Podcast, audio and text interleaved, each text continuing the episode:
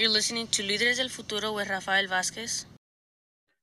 And welcome once again to your show, Líderes del Futuro. My name is Rafael Vázquez, and it is important for us to keep in mind that there are a lot of things that we need to do before we settle down. Many individuals, because they don't have the right direction or because we have experienced a lot of trauma, they just choose to settle down in hopes that things will kind of work out on their own. And so to settle down means somebody who has grown emotionally and socially and mentally and physically and are ready to, again, share with humanity, share with the world, and be one with the world. So it's important that we keep this in mind. So we're going to do the 25 things to do before you settle down. And the first thing that one should do is to learn to cook. Something that seems a little bit simple, but in fact, we are now, especially those of us living in the United States, we are in a society where, you know, we just go to the restaurant or we have the food delivered to us. But what I found in my life is that when you have the time and you can cook a meal that you know you put together, it is very relaxing to do that right? Every day we may be running around, so on and so forth. But even once a week, just coming together and getting the ingredients, maybe doing it with somebody else, a friend, a colleague, right? And just spending that time, it allows us to express affection. It allows us to also express and let our anger and frustration about how our week was, perhaps, but you're learning something at the same time. So trying a new recipe is really, really healthy. The other piece that often people don't do anymore is to travel with friends. And this is something that previous generations in this country of the United States used to do. And I'm familiar with students that I've had before who in the summer, they would gather their funds together and they would take a trip to maybe Spain or Chile or some other country, right? They would go to the community college and among the classes they were taking perhaps included a class on Japanese, some basic Japanese, and then they would take a trip to Japan, right? And just learning to appreciate other cultures, other languages, other food, right? So it's important that we go back to doing that, that we challenge ourselves to do that. It is also essential for us to get to know ourselves. For those of us who grew up in toxic families, in unhealthy families, we really became, we forced ourselves to be a mirror of those who run the household. And as a result of that, we became people pleasers often in order to avoid physical trauma and emotional trauma and so on and so forth. But if you ask yourself, who am I? Right? It may take you a while to figure it out because simply you don't know who you are. And it's important that we understand that. It is important that we may take a psychology class, we may go to therapy, we may write in our journal, we may have to do different activities until we truly figure out who we are. Because if we don't know who we are, how sure are we that we are ready to settle down with someone that we may not know either? And that can lead to abusive relationships, unhealthy relationships that may end quickly for a while in the United States, about 50% of marriages were ending within the first two, three, four years. And due to technology, a lot of people just meet online and then they get together and eventually they're settling down and, you know, they never got to know each other. Decades ago, you would go and you would go on dates and you would get to know each other. And eight months and a year and a year and a half later, you would say, okay, I think we've gotten to know each other. I've learned about myself and how I fit in your life and vice versa. And now I can settle down. So again, taking the time to learn what you like, what you don't like, who you are, and again, escaping that um, expectation of other people in your family and society and saying, no, this is who I am. And being comfortable and loving yourself before engaging into the situation of settling down with somebody else. It's essential that we also learn to be financially independent. In many cultures, the man is the one that runs the house. The man is the one that makes decisions in regards to where we're going to invest or what are we going to buy and who keeps access to the money, so on and so forth. And that is a sad situation. But what we're seeing in the United States as well among college graduates is many of them are not getting married young at 21, 22, 23, but many of them are actually waiting to get together with someone and create a household with someone without marriage. At the age of 31 and 32, they may have a child. But one of the beautiful things is both individuals bring their money together. They both have their independent bank accounts, and then they have a communal bank account to pay the rent, the food, and whatever else needs to pay. And then they get to keep their personal uh, money. And as a result of that, if two, three, five years later things don't work out, it's easier to work things out, right? And so being financially independent also means that you know how to have a checkbook and you know how to have a budget and you know how to live within your means. You know where you need to make investments toward retirement and so on and so forth. So if you want to learn some of the basics about finances and investments in my YouTube channel, Líderes del Futuro, you can find the videos that are going to teach you about that or in my podcast which is available on Spotify and other places, also Líderes del Futuro, you can find the audios on those items, both in English and in Spanish. So it's really, really important. You're welcome to share them with other individuals. And if that's not your thing, then you can go to the local community college and take a class on basic finances so that you learn how not to go in debt with that 40, 50, and $60,000 vehicle, which all that money could have been put towards buying a house, maybe a down payment on a house, or to start your own business. It is also important to face one of our biggest fears, right? Whatever that is. For those of us who migrated to the United States as refugees, for economic reasons or violence. For those of us, one of our biggest fears was that leaving your family and leaving everything behind and coming to a different world with different language, values, norms, and cultural beliefs.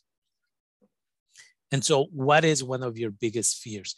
One of the things that I said in my TikTok recently is fear is the greatest enemy of success.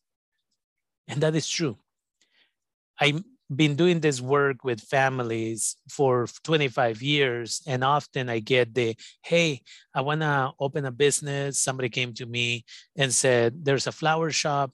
The lady is about to sell it because of her age. She's not able to do the work anymore. I would like to buy it. This is how much it's going to cost. And I said, let's get together. Let's put a, a business plan together. Let's get the loans and let's go buy it right? I'll be your silent partner. And I didn't hear anything. So I finally reached out and they said, you know what? I'm too young to make that decision. And it's really sad because this individual is so capable of starting the business, making it big, and then sitting back, relaxing, and having other people work for them. Had somebody else who said, I want to start this, um, what is it called, laundry place and I want to make sure that it's successful, right? But the time goes by and there's no follow up. Somebody wanted to buy uh, another mechanic shop that was being sold. And the owner was so desperate to sell the place that later on we found out she sold it for a lot less money than she originally was asking for. And the person that wanted to buy it could be making a lot of money today, but fear prevented them from doing this. The other thing is learning to live alone. Many of us who again come from unhealthy families, we don't know how to love this isolation, this healthy isolation, where you know we're not just hermits and just staying there all day and all night, but being able to come home whenever you want to without having to explain to someone where you were, who were you with, and so on and so forth. In the Latinx community, to talk about living alone is like talking about this alien concept that doesn't exist but it's such a beautiful thing when you get home and if you want to get home at 10 at night or you want to get home at 2 in the morning nobody's going to yell at you about it because you get to set the rules. And as long as you're not hurting yourself or anyone else why not? Prior to living with somebody i invite you all to learn to live alone. And i know that the cost of living in the united states is out of control often but if you could manage it like getting a granny unit in the back of somebody's house, getting your private entrance to somebody's, you know, and renting a room in that place, something of the kind, and learn to be on your own. Those type of experiences can be beautiful. It is also important that we learn to accomplish a major goal. Now, often in the United States, people are pushed to college, college, university degree. And if you don't get a college degree, you are a nobody. No, it's not about that. Maybe that's your thing. Maybe you want a certificate and that's it. You do two semesters in the community college and you get some form of education and you go and open your business. Or maybe you become a chef, or maybe whatever it is. Or maybe you want that PhD good for you. Another goal could be again opening your first business. Another goal could be buying your first house. Right? So choose which goal you're going to focus on. That again, then you create a plan and you move towards it. And then celebrating the steps as you move along this process. Finding your drink of choice is also essential because it's a learning experience. For example, if you like to drink tea, every type of tea has different benefits. If you're extremely stressed out, you get some chamomile tea, right? If you need the right type of focus, there's a different type of tea. If you need to rest, right, and go sleep, there's a different type of tea. And all of this is information that our ancestors had and that unfortunately is not being passed down properly to all of us. Right? So this is healthy. And again, it's about focusing on the healthy. So Coca-Cola definitely not in this list. Right? So it's important that we understand this. People say, oh, my energy drink is exactly what I need. No, energy drinks for the most part have sugar upon sugar and then eventually you'll end up with diabetes or other illnesses including possibly cancer. Because some of the items in some of the sugary drinks can lead to cancer. Do your own research. But it's important right? What healthy drink is going to become your drink of choice? And it's essential also to challenge ourselves right? Too many people tell us that you're never going to make it. But are you going to listen to them or are you going to challenge yourself? As an immigrant to this country, I was told after six months of living here, six of us were told in high school that we were not going to graduate high school because we were not learning English fast enough. And as a result of that, we were sent to a woodshop class with the hope that we would learn woodshop. That way, when we drop out, we would have something to do. That's exactly what the ESL teacher, the English as a second language teacher, said to six of us. Four of my colleagues sadly believe this lie and they dropped out very quickly. And my other colleague and mine, and myself, we challenge ourselves and challenge each other. And we would compete for who was going to raise our hands faster We would study at home. We would learn five words of the dictionary every day, not because it was homework, because we were challenging ourselves to prove this person wrong. And this individual now is a doctor at a prestigious hospital, right? It's important that we do this, that we challenge ourselves. It's important that we don't give up.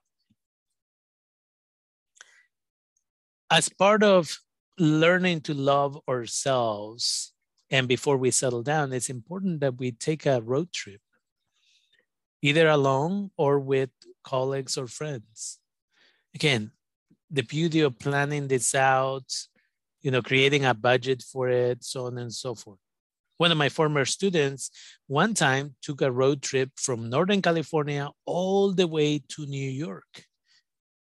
And it took a couple of weeks because they took their time and it was a beautiful experience, he said. Right? So plan out your road trip. In the northern states of the United States, there is a train. And if you have the time, it takes a few days to get from the West Coast to the East Coast and back. And sometimes you're just sitting there on the train enjoying a cup of tea and you are watching some snow and then an hour later you're watching a beautiful sunset and so on and so forth right take the time explore i met with a student uh, recently at a high school and I was asking him to name five countries he would like to travel to. And he said, I don't like to travel. And I said, Oh, where have you traveled to before? And he says, I haven't traveled. And I said, You know, son, how could you know that you don't like to travel if you've never had the experience? And he nodded and he said, You're right. I've never thought about it. So, one of the countries he now thinks about traveling to in the future is Japan. And he wants to go to Spain and he wants to go to other countries.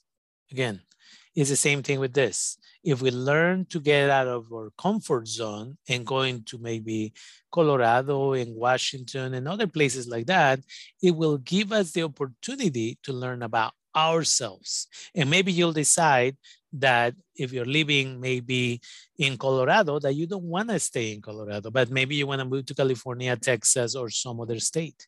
But until you get to do that, you don't know what's out there.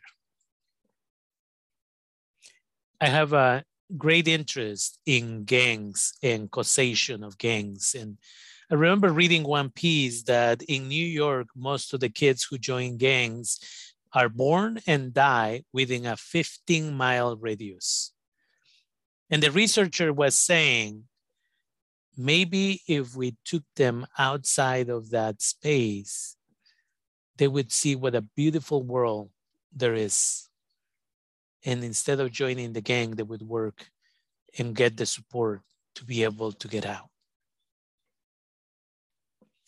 The other thing that we should do before we settle down is to try a nice restaurant by ourselves. Again, for many of us who grew up in unhealthy relationships, in unhealthy families, we always seek to have connection with someone. But again, I invite you to learn to love yourself and to learn that being by yourself sometimes is a beautiful thing. As I was preparing for today, I went to volunteer at a vaccination center in order to translate. I do that from time to time. And they said, you know what, thank you for being here. Today we don't need translation. A lot of people are not showing up this afternoon. And so I came over to the office and I'm here. I'm here by myself. The only company that I have today are my two fish. But other than that, it's just me. And it's a beautiful experience to be here. So the same thing with going to a restaurant. Go to a restaurant by yourself and just enjoy that experience. For college students, often something that used to happen on a regular basis in the past and even before COVID, we don't see it as much anymore. And that is living somewhere else. So many colleges and universities have a program that they call a study abroad. Study abroad is where maybe for a semester or a year you go to France or Italy or Spain or Chile or China or some other countries, right? Living there, having that experience, creating respect, right, for the cultures that you're interacting with. Really, really important to do that. And connecting to that, learning a different language. Maybe you already speak one language or two, but making it a plan to learn another language. There are many benefits, including the fact that you will be exposed to another beautiful culture or cultures by just learning a new language. But in some careers, in places like San Francisco, the city of San Francisco, they may pay you 5, 10, or even 15% more every month just because you are in a career where those skills of that unique language may be needed. Increases your chances of employment and potentially increases your income. Where i usually work as my regular career i get i used to get 5% of my income was based on the fact that i spoke spanish as well right so and eventually, when they rewrote my job description, the pay was a little bit higher because it was included. So that information should be essential for you. And because we want to live long, beautiful, and enjoyable lives, getting fit is necessary, right? So making sure that we eat healthy, that we exercise enough, that we take care of our health by sleeping enough hours, but not too many, having a routine. All of these things are essential. Even during COVID, you can get out there and you can run. You can get out there, you can walk. You can get out there, you can go for a hike. It's a beautiful thing. And the other thing that I always recommend is that people build something with their hands, right? Maybe you are privileged to have a little space in the back of your house or in the back of your apartment, and you can put some little plants like tomatoes and other items that you can use, right, to benefit. That way, you know it's organic products and you don't have to be wasting your money as well. Maybe you're really good in woodworking and you have the ability to build a little table, chairs, either use them for yourself, give them out as gifts. Uh, maybe you're really good in art, like painting and things like that. It's essential that we learn to do that. Another beautiful experience that you should have before you settle down is to stay up until sunrise. For those of us who have done that, among the Navajo people, as they are called, um, that's not the real name, but uh, in the area of Arizona, the indigenous peoples would wake up early and they would be standing up by the time the sun would hit that part of the earth because they have the belief that if you're not standing up and you're still in bed, Father Sun will count you as not being alive that day. So standing up father sun is going around and is counting its children. So again, just being able to watch a beautiful sunset, but also a beautiful sunrise are beautiful experiences. So if you go camping, for example, I used to do a lot of camping. It's really, really beautiful to do that. Also, another thing that you should consider out of the 25 suggestions that we have for you today is to see your favorite artists live right? So that is a beautiful experience after COVID where you'll hopefully be able to be with hundreds, if not thousands of people. And that beautiful energy for those of us who have had that experience where it's this communal energy. We're just sharing so much energy and we are part of the show when everybody stands up and sings along and so on and so forth. It is also important that you make a list of the books that you really want to read and then to actually read them. There's a lot of people that have piles and piles of books, because they go to a bookstore, because they watch a movie, because they watch a documentary, and books were named. And they are like, okay, I should buy that book. I should read that book. Someday I'll get to that book. And later on, we have a whole library, but we don't read them. Okay. So it's really, really important for me that you pay attention to that. I myself wrote a short book. It's called Fulfilling the Dream. And it's a guide for immigrant parents and allies living in the United States with a focus on the Latinx community. Um, and so the English version, which was done later, was done because administrators in high schools, community colleges, teachers wanted to learn how to best work with the Latinx immigrant and the children of the Latinx community. And so that book is available. You can go to my, my actual website, Líderes del Futuro, and I'll share it at the end, líderesdelfuturo.org. And you can go to the website and from there you can see that and other suggestive readings that you could have. Also, it's important to try a new hobby, right? There are different things that you can do. You can do some of this for entertainment. You can do some of these hobbies to make money, right? So, more than anything, do something for enjoyment. Maybe you're going to go fishing. Maybe you're going to start camping. Maybe you're going to try, you know, different things, working with clay, whatever it is that is going to, again, as long as it doesn't hurt you or anybody else, it has to be healthy activities that you're doing for yourself. It is also important that we let fear go, recognize it, and then let it go, and then apply for your dream job. It is important that you don't let that opportunity go by because later on you will regret it. And in this situation, your dream job may not be working for somebody else, but maybe opening your own restaurant. Maybe it is, you know, starting your own business.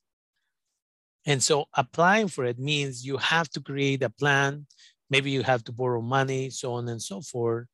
But don't let that dream go by and then be angry at yourself 5, 10, 20 years in the future because you let it go right? Because you said, I'm not good enough, or what if it doesn't work out? It's okay. At least you tried this. Okay. It's really, really essential.